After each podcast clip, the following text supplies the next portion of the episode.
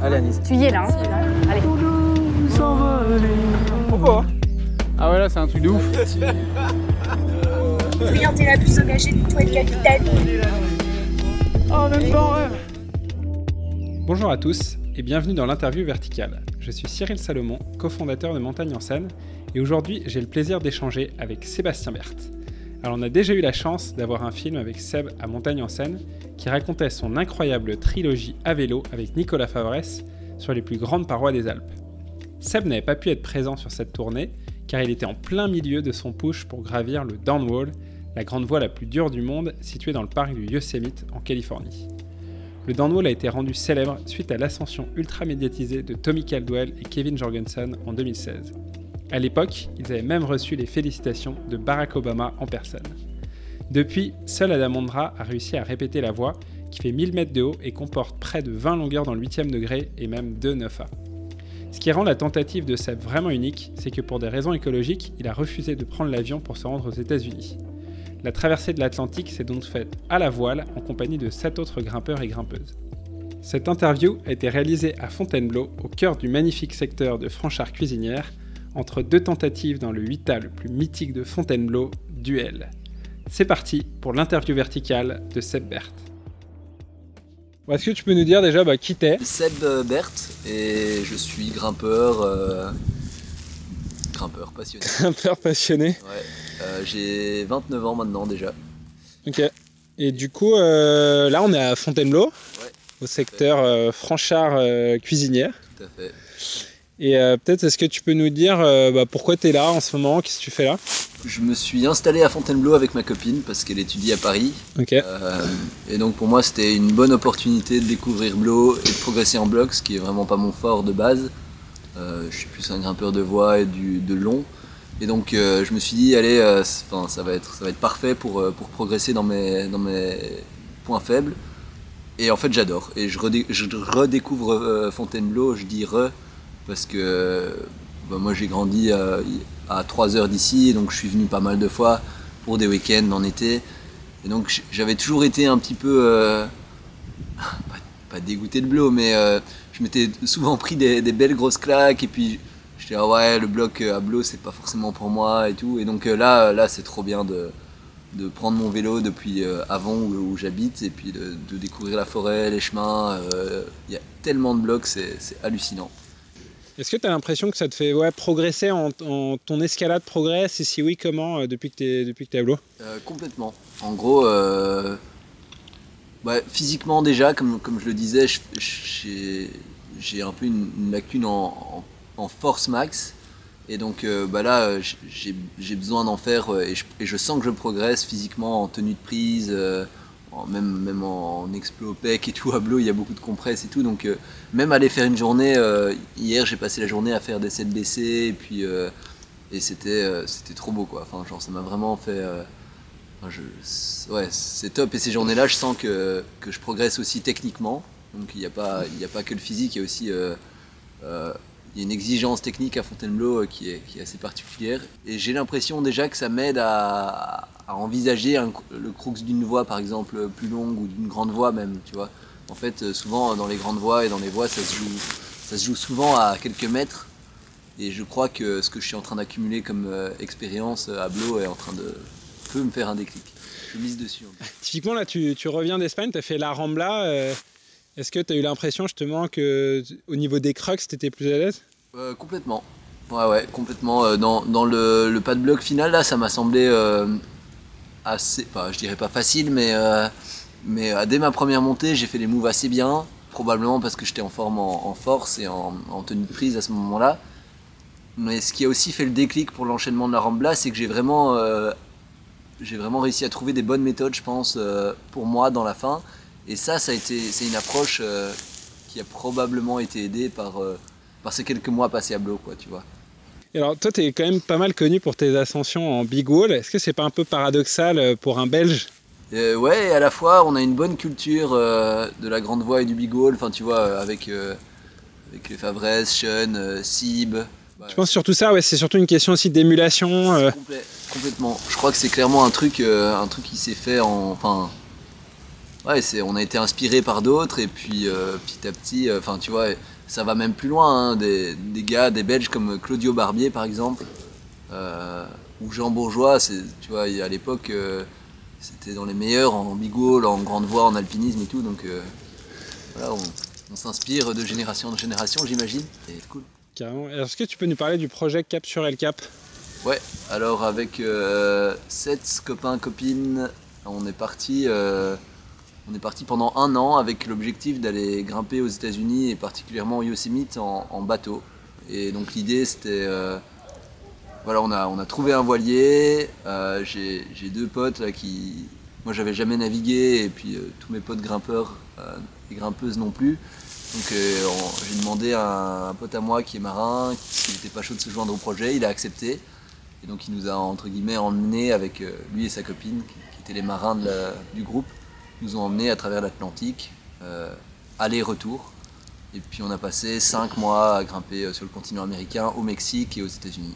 Et donc euh, et moi mon objectif c'était de d'essayer le downwall qui est, qui est la voie un peu connue sur El Capitan, la grande voie dure d'El Capitan, qui est aussi la plus belle paroi du monde probablement. Ouais. Enfin, voilà, c'est- ça c'est. Du coup, tu disais, donc euh, avant de partir, vous avez fait une formation Avant de partir, on a fait cette formation. euh, Enfin, cette formation. tu vois, on a passé trois heures à recoudre des morceaux de viande euh, pour, pour apprendre euh, à, à se faire des points de suture euh, en- en- Au cas où, quoi. quoi, tu vois. Donc ça, c'est tous des trucs euh, qui font partie de ce genre de. Quand tu te lances dans ce genre d'aventure, en fait, c'est vraiment. euh, c'était plusieurs mois avant, euh, c'était à plein temps, quoi, tu vois. Ouais. Et puis, et puis une fois que tu es lancé, là, c'est. c'est c'est un peu moins de travail, mais ça reste, ça reste quand même un sacré truc. On n'avait jamais, moi j'avais jamais pris la mer du tout. La première fois où je suis monté, où je suis allé en mer dans un voilier, c'était une semaine avant de partir. Donc là c'était un peu le stress aussi. Tu te dis si vraiment tu le supportes pas, parce que le mal de mer ça peut être quand même euh, bien, bien dur. Ouais. Si vraiment tu le supportes pas, bah t'es niqué. Enfin, genre, soit tu souffres pendant deux mois, parce qu'on a mis du coup deux mois et demi d'Espagne jusqu'au Mexique pendant deux mois et demi, tu souffres. Et donc finalement, bah, ça a été, on s'est habitué, on s'est plus ou moins tous à mariner. Mais, euh, mais ouais, ça c'était un peu. Ça c'était quand même. C'est inconnu, quoi. aussi, ouais. et puis la- le dernier paramètre avec la navigation, c'est que. On, et ça, je pense que c'est un peu le côté inédit de notre aventure, c'est qu'on voulait vraiment arriver de l'autre côté en forme. Bah ouais, parce que t'allais dans le downwall, qui est quand même donc la voie la plus dure du monde. Ouais, Faut c'est le dire comme ça. Tu as la grande voie la plus dure du monde. On peut l'appeler comme ça, c'est comme ça Ouais. euh, qu'on la nomme, euh, c'est clair. Bah, c'est, c'est une grande voie de 1000 mètres avec plusieurs, deux longueurs dans le 9, euh, 16 longueurs au-dessus du Wita, donc euh, c'est quand même Ouais. très très exigeant avec plusieurs WITC euh, et même les, les Wita en fait euh, ils, ils valent, euh, ils valent ouais. probablement 8B dans la plupart des falaises, tu vois. Ouais. Donc ça c'est, c'est quand même vraiment... c'était vraiment une grande voie dure et puis j'étais pas le seul. Soline, elle, a- elle avait des gros objectifs aussi sur El. Cap, les autres aussi. Donc on voulait vraiment arriver le plus en forme possible là-haut, et, et- enfin de l'autre côté. Et donc, et donc ça c'était une grosse inconnue. On, on- on a installé plusieurs pans dans le bateau, plusieurs poutres un peu partout, et savoir si on allait réussir dans une traversée de l'Atlantique, si on allait réussir à, à s'entraîner, Ouais. tu vois. Et malgré le mal de mer, malgré le mouvement, malgré donc on a réfléchi à, plein de trucs, on a mis plein de choses en place et on était trop content parce qu'on a réussi à le faire.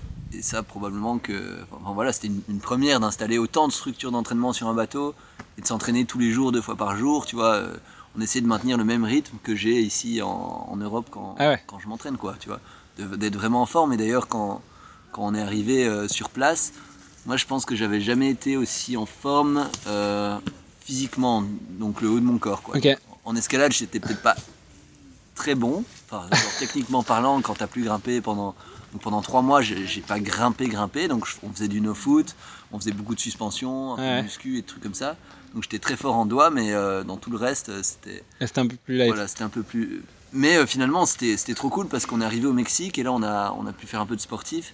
Et là, j'ai fait mon premier 8B plus à vue, par exemple, ce qui était une grosse performance pour moi aussi. Ok. Donc euh, c'était cool de se dire, bah, on vient de faire une traversée de l'Atlantique, mais, mais je suis quand même presque au top de, de Ah ouais, top de ta forme quoi.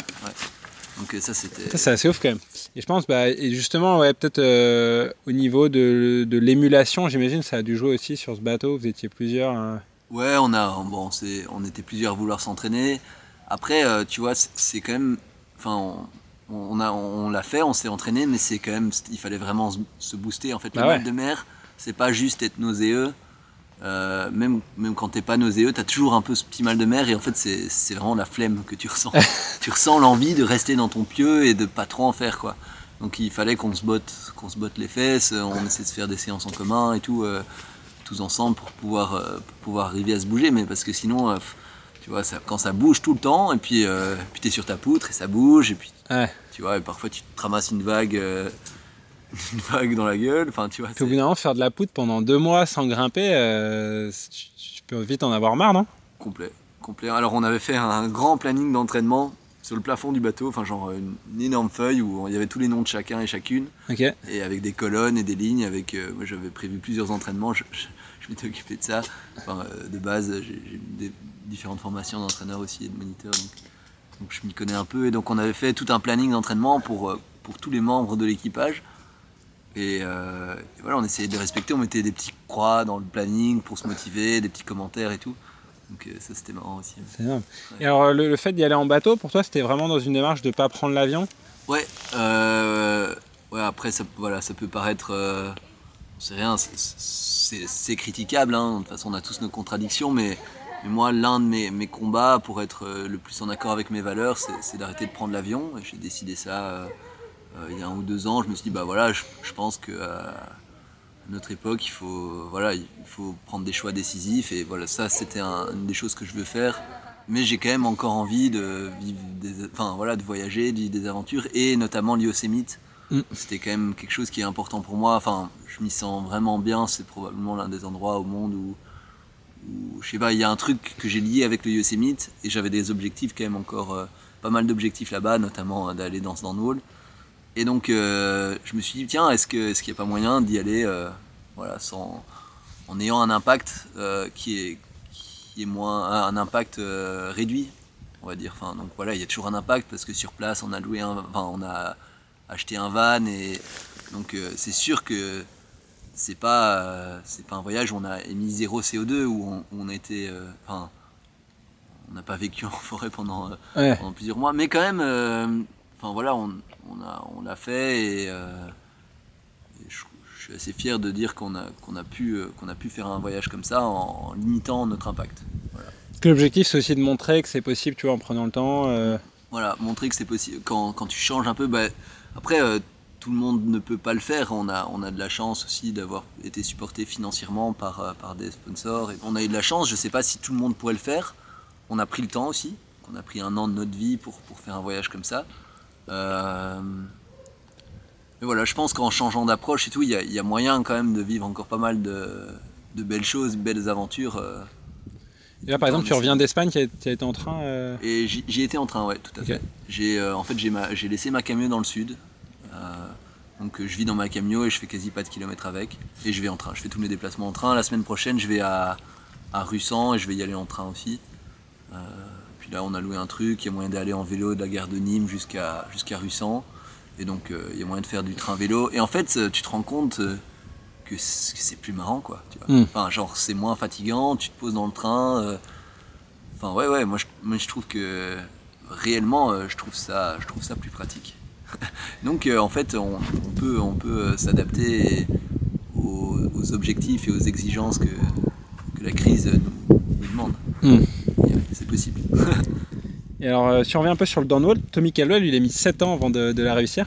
Ouais. Euh, avant d'y aller, quel pourcentage de chance tu te donnais de réussir? Ouais, je savais que c'était un, gros un gros défi en pourcentage. Ça va pas être facile de te donner un chiffre euh, réel. Je- honnêtement je me donnais euh, en une saison comme ça je me donnais pas énormément de chance. Je savais que ce serait un gros défi. Et à la fois, la différence entre Tommy et, et notre approche, c'est que Tommy il est en first ascent. Mm. A plein d'inconnus, tu sais même pas si c'est possible. Et donc tu perds énormément de temps. Donc je pense que ça, ça c'était la différence. Après, je savais aussi que bon, Adam, il l'a fait en une saison, mais il a quand même mis deux mois Ouais. de travail. Et Adam Ondra. Adam Ondra, ouais. Donc c'est quand même un grimpeur. euh, pff, bon, voilà, c'est le meilleur grimpeur du monde de tous les temps. Et du coup, euh, bah, le faire en une saison, je savais que ce serait un très très gros challenge, tu vois. Quand, quand tu sais qu'Adam, il peut faire euh, un 9B en un jour. Ouais. Moi, j'ai jamais fait de 9B encore, tu vois. Enfin, Ouais. il y avait vraiment un truc où je me disais, bon, il va falloir se surpasser pour le faire dans, dans une saison. Et finalement, euh, j'ai pas été si loin. Ouais. et donc euh, peut-être, ouais, bon, voilà, hein, comme on discutait tout à l'heure avec des scies, euh, Ouais. bon, tu refais le monde, mais, euh, mais ouais.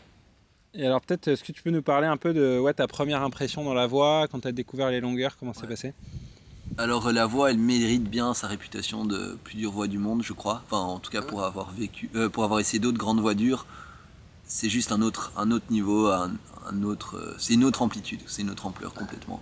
Donc toutes les longueurs sont dures du début jusqu'à la fin. On nous, on nous montre beaucoup quand tu vois le film du Downwall de Tommy Caldwell d'ailleurs. On voit beaucoup les longueurs en traversée qui sont Ouais. équipées sur plaquettes. En fait, toutes les autres longueurs, elles sont sur Friends ou sur des vieilles pièces d'artif euh, des, des petits bird big, des petits pitons tout rouillés et tout. Et donc en fait c'est assez engagé Euh, et puis euh, tout est exigeant, tout est dur, tout est raide. Enfin vraiment c'est on s'est pris euh, on s'est pris une bonne claque aussi au début au début de- du travail parce que bah, quand tu sais pas où tu vas, quand tu connais pas les méthodes, ouais il y a tout il y a tout qui est dur. Rien que monter la corde en artif, ça nous a pris beaucoup de temps et beaucoup d'énergie. Et ouais, ouais c'était une belle Et du coup, étais avec qui pour découvrir cette voie? Et donc euh, là, il y avait, il y avait qui est un, un autre Belge sur place, Ouais. euh, qui, qui avait aussi l'objectif de, de faire, euh, de faire cette voie. Et donc, euh, il- on s'est rejoint là et on a travaillé tout le début pendant deux mois là, à Ok. Royos, la voie. Yes. C'est bon. Et ça, justement, enfin, comment s'est passé un peu la collaboration justement avec Sib? C'était cool. Bah, en fait, je pense qu'avoir avoir un partenaire ou une partenaire pour ce genre de, de projet, c'est essentiel. Bah, tu vois, quand tu es tout seul, en fait, tu dois. Bah, tu peux demander à des potes de venir t'assurer de temps en temps, mais en fait, c'est beaucoup de souffrance, c'est beaucoup de temps, beaucoup d'énergie. Quand tu es deux, tu partages ce fardeau, et donc, ça, c'est- génial. euh, C'était trop bien d'avoir Sib. Euh, à la fois, il y a eu aussi. euh, y, a, aussi des moments durs parce que tu te retrouves un peu en compétition aussi euh, avec, avec la personne. Donc c'est pas toujours facile. Mais quand tu arrives à en discuter, on en, on en a énormément discuté avec Sib parce qu'il y a des fois où bah voilà où où, il y en a un qui réussit mieux que l'autre. Peut-être. Euh, du coup, euh, toi, est-ce que tu peux nous parler un peu Tu avais déjà de l'expérience au Yosemite ou c'était la première fois que tu y allais Euh, ouais, moi j'avais pas, enfin je dirais pas que j'ai beaucoup d'expérience, mais j'en avais quand même pas mal. Je suis allé euh, à l'époque où je prenais encore l'avion. Ouais. je suis allé, euh, j'étais allé trois fois avant. Ok. Euh, J'avais fait un séjour de deux mois, puis deux séjours d'un mois. Ok. Et donc euh, je suis allé quand même dans une, pendant une longue durée en tout. Et j'avais fait plusieurs voies dures sur El Cap. J'avais, j'ai notamment fait euh, le nose en libre, ce Ouais. qui était quand même euh, une bonne performance, je pense. Ouais. Et, Sauf que tu l'avais fait euh, en partant depuis le bas, non ça? Ouais, j'ai fait la première du nose en libre, grande up, donc c'est-à-dire sans, sans monter en marchant au sommet Ouais. et en descendant en rappel pour aller euh, travailler les mouvements. Donc moi je suis parti du bas direct sans connaître les mouvements du haut. Ok. Et puis euh, et ça pour le nose, ouais, personne ne l'avait fait. c'est quand même super stylé. c'était cool. Ouais, ouais, c'était super stylé. Mais tu, tu sais, à l'époque, euh, enfin, je m'en rendais pas compte dans le sens où c'était, euh, pour moi, c'était logique de partir du bas Ouais. et d'aller en haut. Et en fait, euh, en plus, t'as la flemme de marcher en haut. Ouais.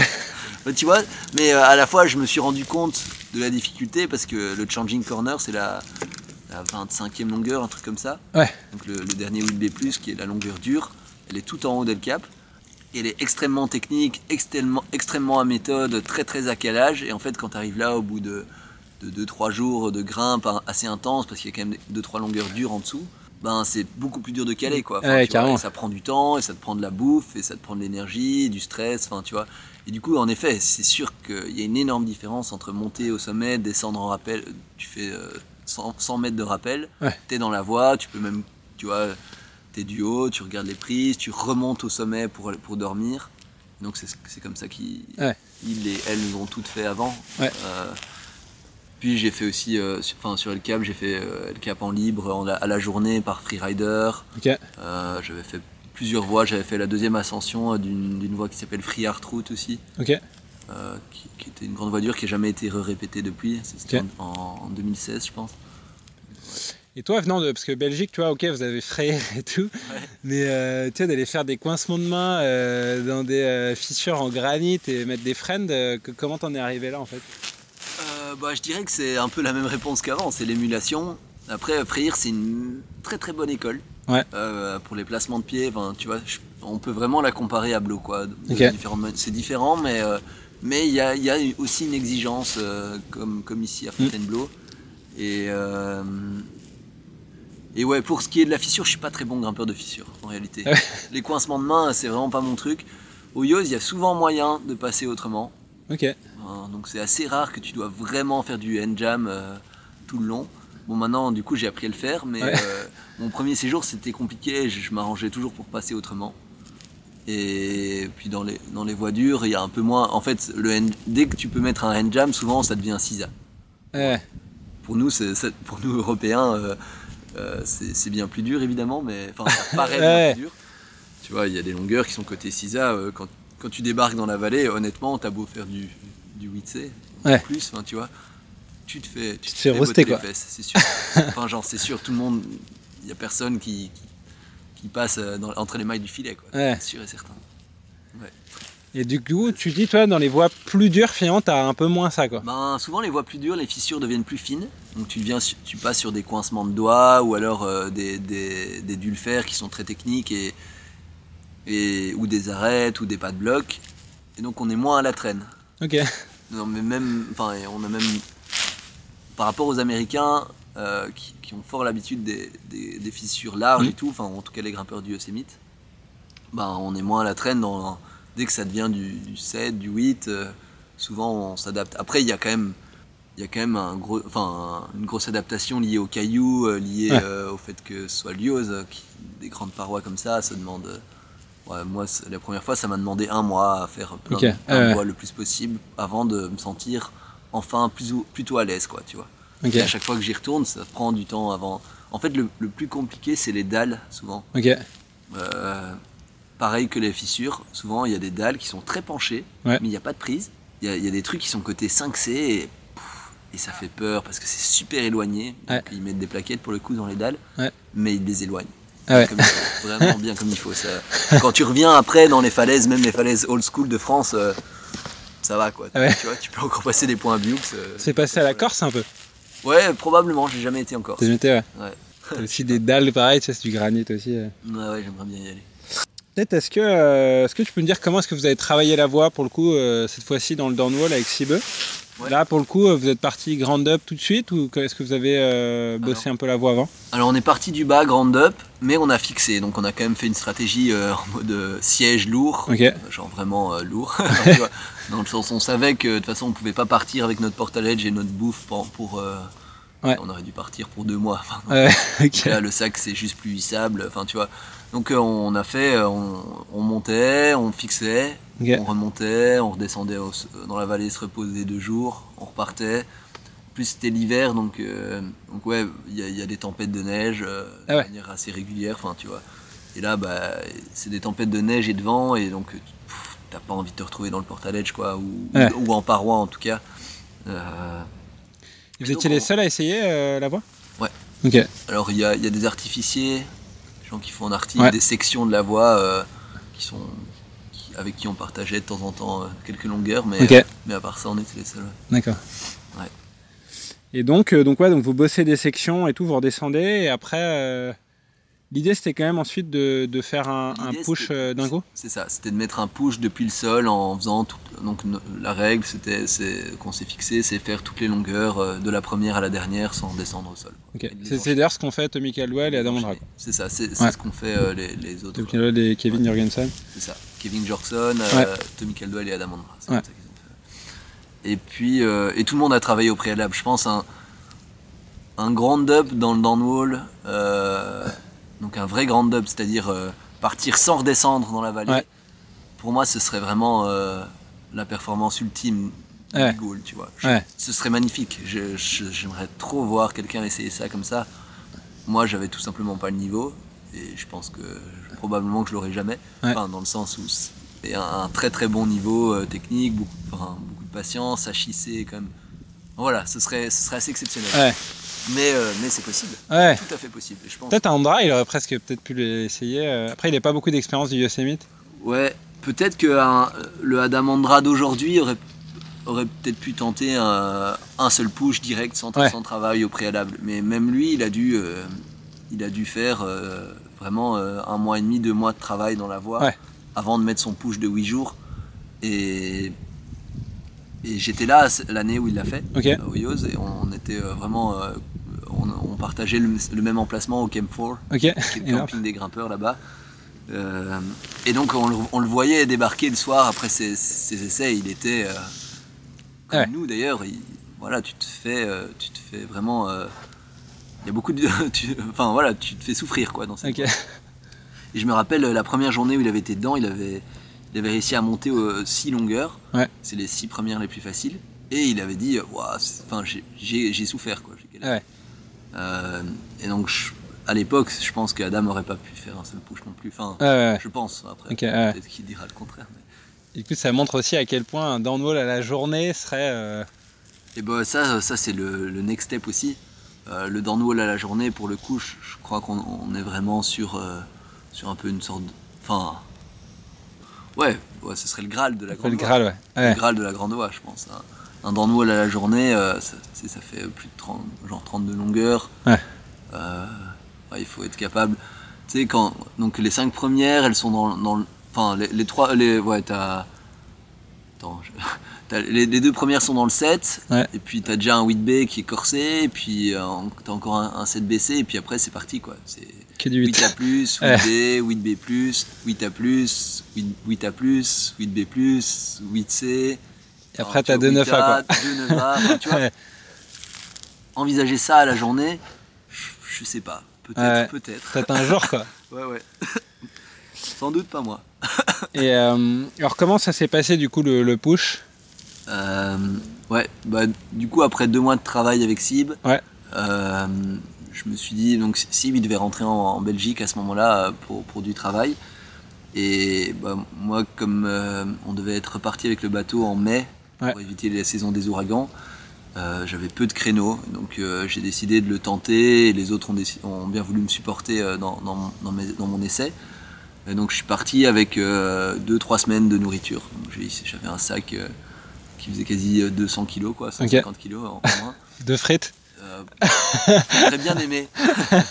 non, pas, pas de frites malheureusement. Euh, mais quand même plein de bonnes choses. Donc ça, c'était Ok. et du coup, je suis parti euh, tout seul et les autres se sont alternés pour, pour m'assurer au fur et à mesure. J'ai mis 7 jours à arriver à la longueur 14, je pense. Ok. Une semaine. Qui est le premier 9A de la voie Qui est le premier 9A de la voie. Donc euh, j'avais fait 13 longueurs, dont euh, il y en a 7 dans le 8, je crois.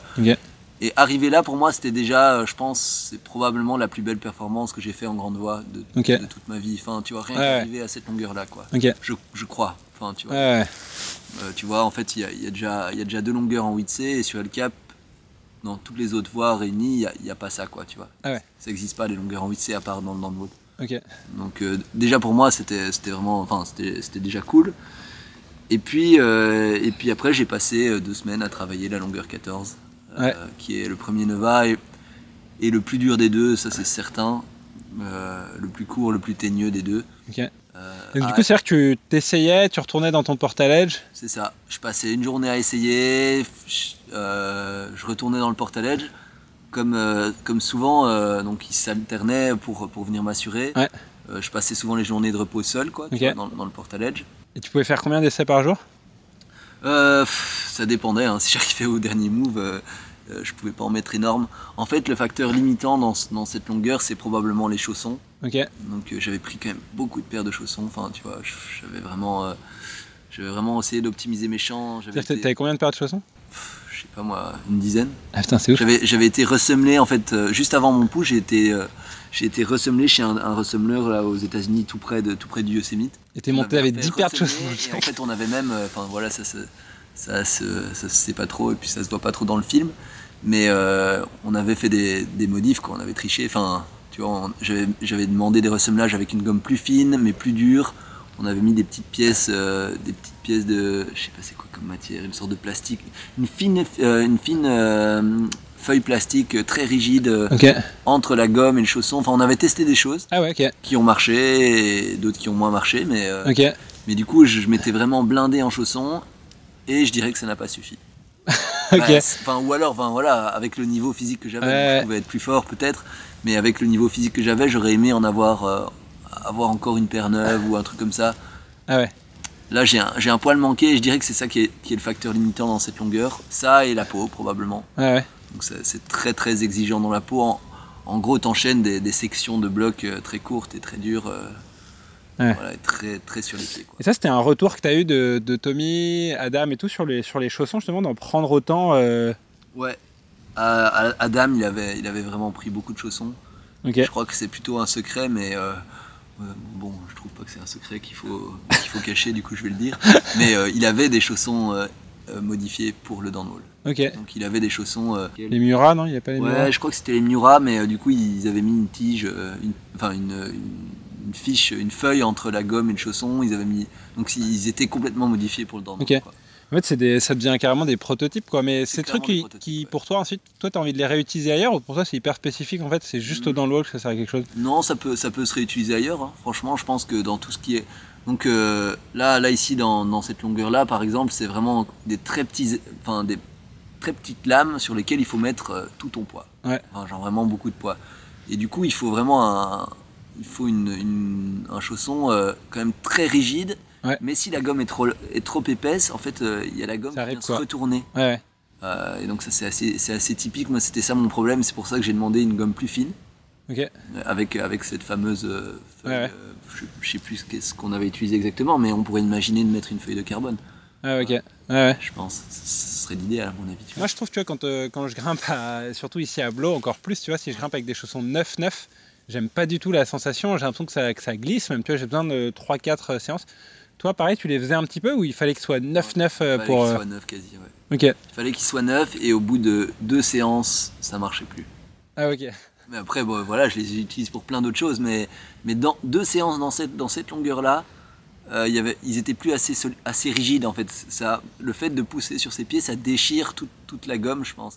Ça la, ça la raffaiblit. Enfin, là, j'ai pas de chaussons, euh, mais euh, ça, ouais, ça rend le truc trop mou, quoi, tu vois. Ah ouais, ok. Donc, ils ont beau être neufs et utilisables pour n'importe quelle autre escalade dans le monde, je pense, pour cette longueur-là. C'est ce que Adam me dit. hein. Ah, Du coup, j'ai demandé à Adam ce qu'il avait fait et Ouais. Adam, il m'a il m'a répondu, il m'a dit que qu'il il mettait une séance avec une paire ou Ah ouais. éventuellement une- un deuxième essai, mais que ça marchait moins bien avec une paire neuve. Ah, ouais, ouais. C'est incroyable. Et il pensait. Donc en gros, l'autre truc aussi, c'est. Tu prends ta paire neuve, bon, c'est, c'est- du coup, c'est pas très écolo, on on en parlait juste avant. Tu prends ta paire neuve et tu ponces pour avoir moins de, gomme, moins de quantité de gomme. Pour Ok. pas Ah avoir ouais, ce petit bourrelet qui se retourne devant toi. Quoi. Et euh, du coup, donc au bout de 14 jours, t'as presque enchaîné cette longueur. C'était 23 jours en tout.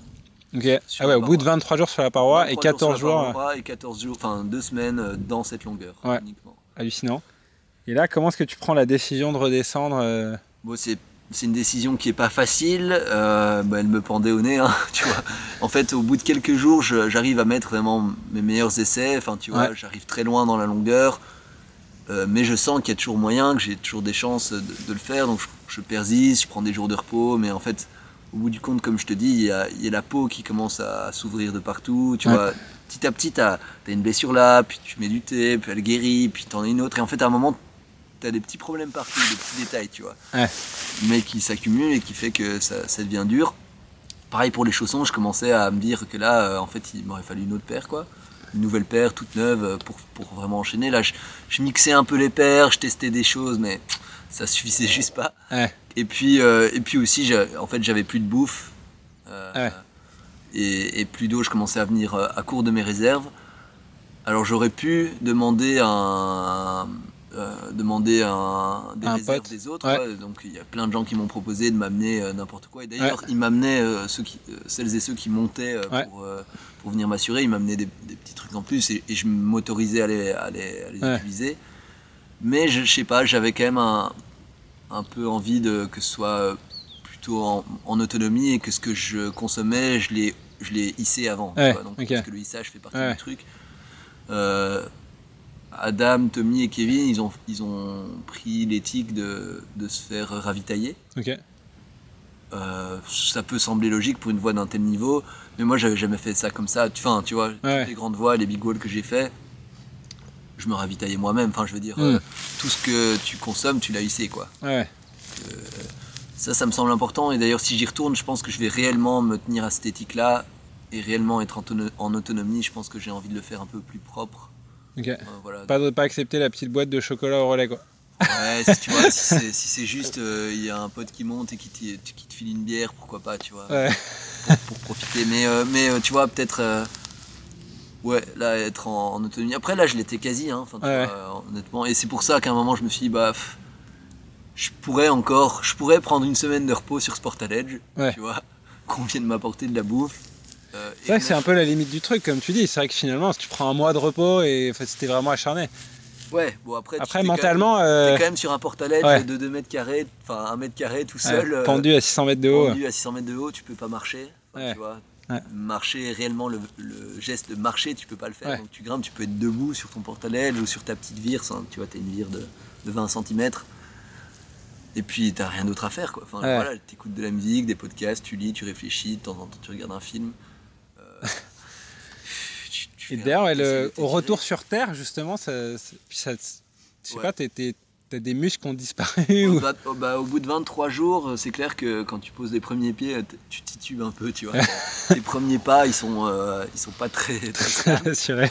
Euh, c'est clair que c'était, quand même un truc particulier, surtout que, je sais pas, j'ai tenu à faire ce, ce voyage, enfin, genre cette descente, j'étais, seul, quoi, tu vois. Ok.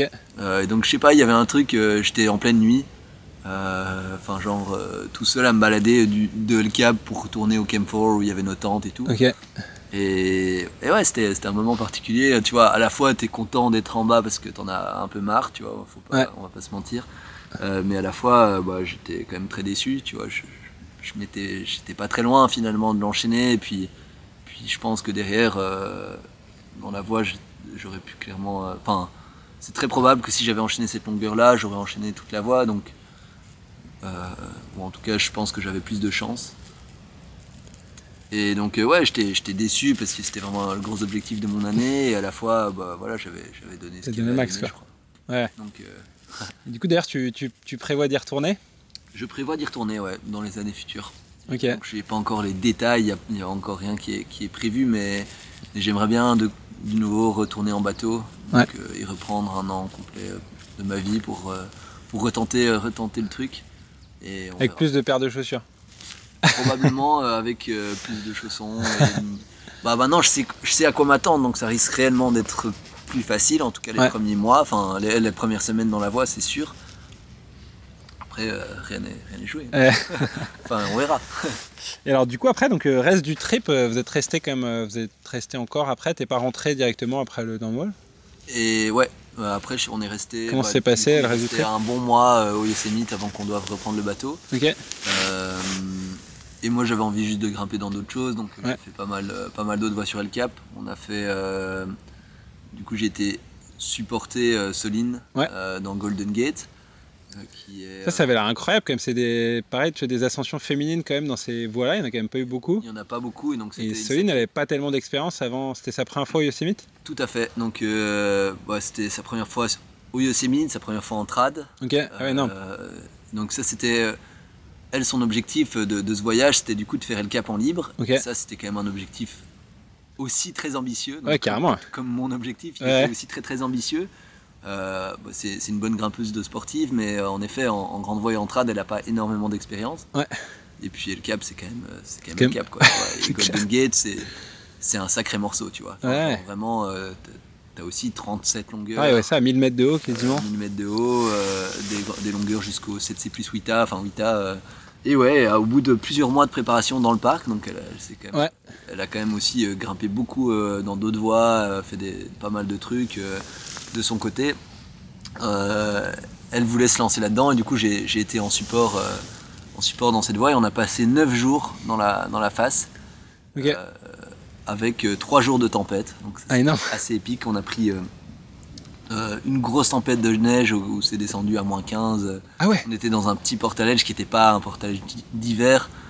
Euh, et là, on a vraiment euh, on a, on a souffert beaucoup pendant ce. Ok. Enfin, c'était- trop bien, quoi. C'était vraiment euh, une sacrée aventure. Et elle, en fait, il n'y a pas une seule fois où elle a douté, quoi, tu vois. Moi, je me souviens la veille de cette tempête, je regarde la météo et, et je vois que ça va descendre jusqu'à moins 15 Ok.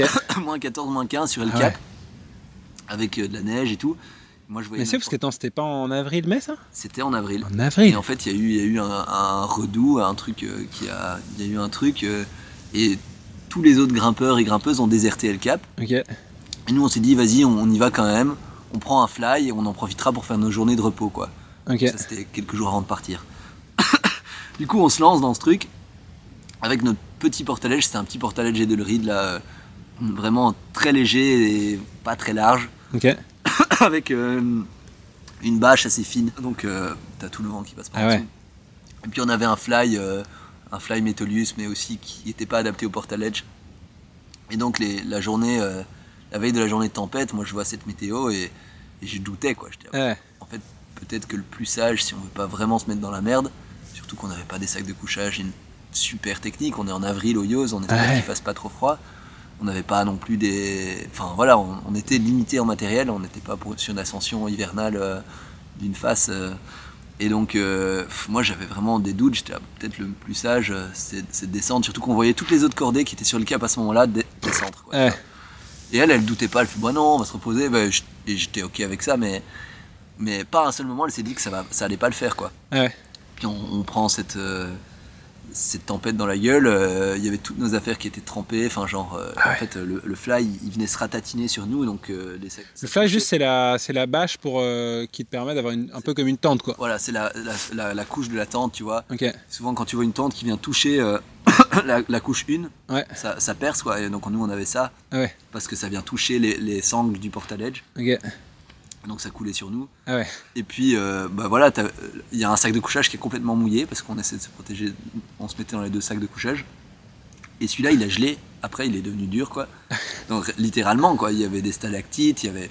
On était vraiment dans des conditions euh, très particulières pour le capitaine. Puis le lendemain, euh, grand beau, mais très très froid. Puis quand, quand il a neigé comme ça et glacé, en fait, il y a, il y a une couche de glace qui se met au sommet d'El Cap. Ok. T'as des morceaux de glace qui tombent toute la journée, quoi. Ah ouais. Et là, c'est quand même assez effrayant aussi comme condition. Enfin bref, c'est- en fait, cette, cette ascension, je pourrais en parler, euh, je pourrais en parler des heures parce que réellement, on a vécu des choses euh, quand même très fortes. Et puis là, là, on continuait de grimper à fond.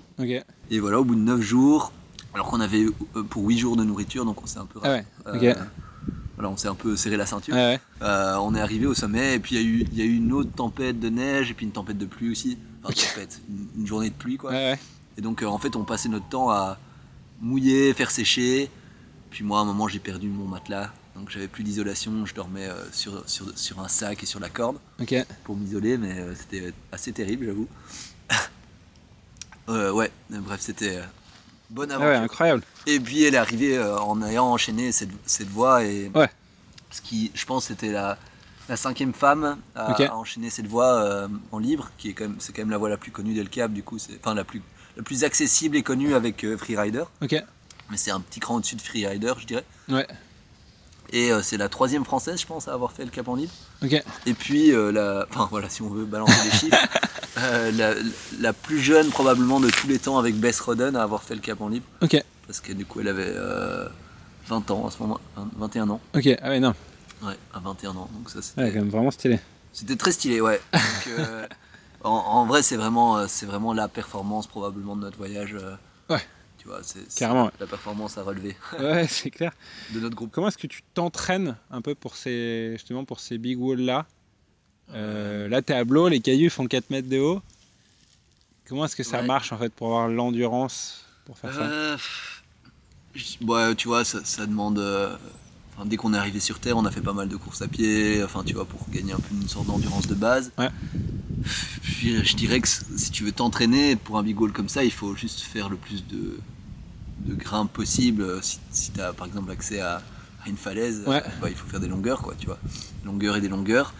Euh, après, euh, bah, en fait, le seul moyen de réellement t'entraîner pour faire euh, un L cap en libre à la journée, par exemple, Ouais. c'est d'aller dans le cap en libre à la journée. Ouais. En réalité, enfin, ou de, de faire, euh, ouais, c'est ça, de faire de la longueur de grimpe et puis. Et tu vois, typiquement, parce que donc là, toi, tu, on a dit, tu viens de faire la Rambla, euh, donc il y a un 9 A+, assez mythique euh, en Espagne. Enfin, tu vois, le, le fait, par exemple, euh, comment est-ce que tu t'entraînes pour ça? Est-ce que toi, tu fais justement de la voix ici, ou est-ce que tu fais que du bloc? Euh, ben, comme je te disais au début, j'ai un, je dirais que j'ai un profil plutôt particulier où je gagne pas très facilement en force, Ok, mais par contre en endurance, naturellement, ça va assez bien. ok, J'ai j'ai cette impression-là en tout cas. Et donc, euh, et donc, moi, pour progresser, j'ai besoin de faire beaucoup de blocs, beaucoup de force. ok, Et puis, dès que, dès que je transfère à la voix, souvent ça va bien. Enfin, ok. euh, bah, par exemple, pour la Rambla, euh, c'est venu assez vite, le côté endurance, j'ai l'impression. Juste en grimpant dans la voie, en fait, petit à petit, j'arrivais à accumuler les moves et puis Ok. ça a été. Il y a d'autres grimpeurs qui, qui iraient dans cette voie. Enfin, par exemple, je l'ai travaillé avec un Italien qui arrivait très facilement à faire les moves. Il est, il est très fort, euh, très fort en, en force et tout. Ouais. Mais par contre, il gagnait pas la résiste spécifique pour quoi, tu vois. Ouais. Donc il continuait de tomber et de tomber en haut, éclaté quoi. Et en fait, euh, moi, je crois que c'est une chance que j'ai et à la fois peut-être une, une non-chance, dans le sens où je gagne moins facilement de la force du coup. Ouais. Mais euh, bah voilà, c'est aussi parce que j'ai fait probablement. j'ai passé beaucoup de temps à faire beaucoup de voix euh, Ouais. à la salle quand j'étais petit, euh, Ouais, ouais, tu vois. Ok. Du coup, ça me. ça me- Du coup, genre là, aujourd'hui, tu vois, là, t'es- t'habites à Blo, il n'y a, pas de salle de voix euh, près de chez toi, là? Ouais, il y, a- il y a Karma. quand À. Karma, il y a de- il y a de la voix? Avant, ouais, il y a de la voix. D'accord. Euh, c'est pas très, très haut, mais euh, mais il y a de la voix, il y a moyen de faire de la résie, des voix Ok. par deux et tout. Mais j'en fais quasi pas. T'en fais pas, ok. À l'entraînement, Mais tu fais des circuits de blocs, je quand fais même? des circuits, mais très courts, genre 18 moves. Ok, d'accord. Vraiment, euh, je dirais que je m'entraîne au moment, enfin en rési. Après, euh, ça dépend. hein, Peut-être que j'aurai un jour un objectif très spécifique. Si je devais aller sur El Cap la semaine prochaine, euh, j'essaierais euh, de, je m'entraînerais différemment de ce que ce que je suis en train de faire. Mais pour le coup, la semaine prochaine, j'aimerais bien travailler une grande voie, une voie dure d'une seule longueur. Bah, je crois que j'ai pas besoin d'aller faire trop de rési, quoi. ok, ok. Mais euh, c'est parce que j'ai un profil particulier, Ouais. je pense. Peut-être qu'est-ce que ça représente pour toi, du coup, de faire un film un peu sur cette aventure? Euh, Peut-être est-ce que Ouais. tu peux nous parler de ce process un peu, justement, de filmer, de faire des films? Assez vite dans, dans la préparation de, de cette aventure, de cet expé, on avait envie de, de le documenter, on avait envie d'en faire un film. Un des trucs qui a permis aussi qu'on le finance grâce Ouais. à des sponsors, tu vois, c'est de dire bah voilà, on va faire un film aussi de, de Mhm. toute cette aventure. Euh, donc c'est une partie, en partie un moyen, en partie une fin aussi, Ouais. Euh, parce que je pense que, enfin, je trouve ça super. En fait, le processus créatif, euh, créatif de faire un film et de le partager derrière à, à- à des centaines de personnes, c'est c'est assez, c'est assez, euh, c'est assez chouette en fait. Ouais. Tu vois.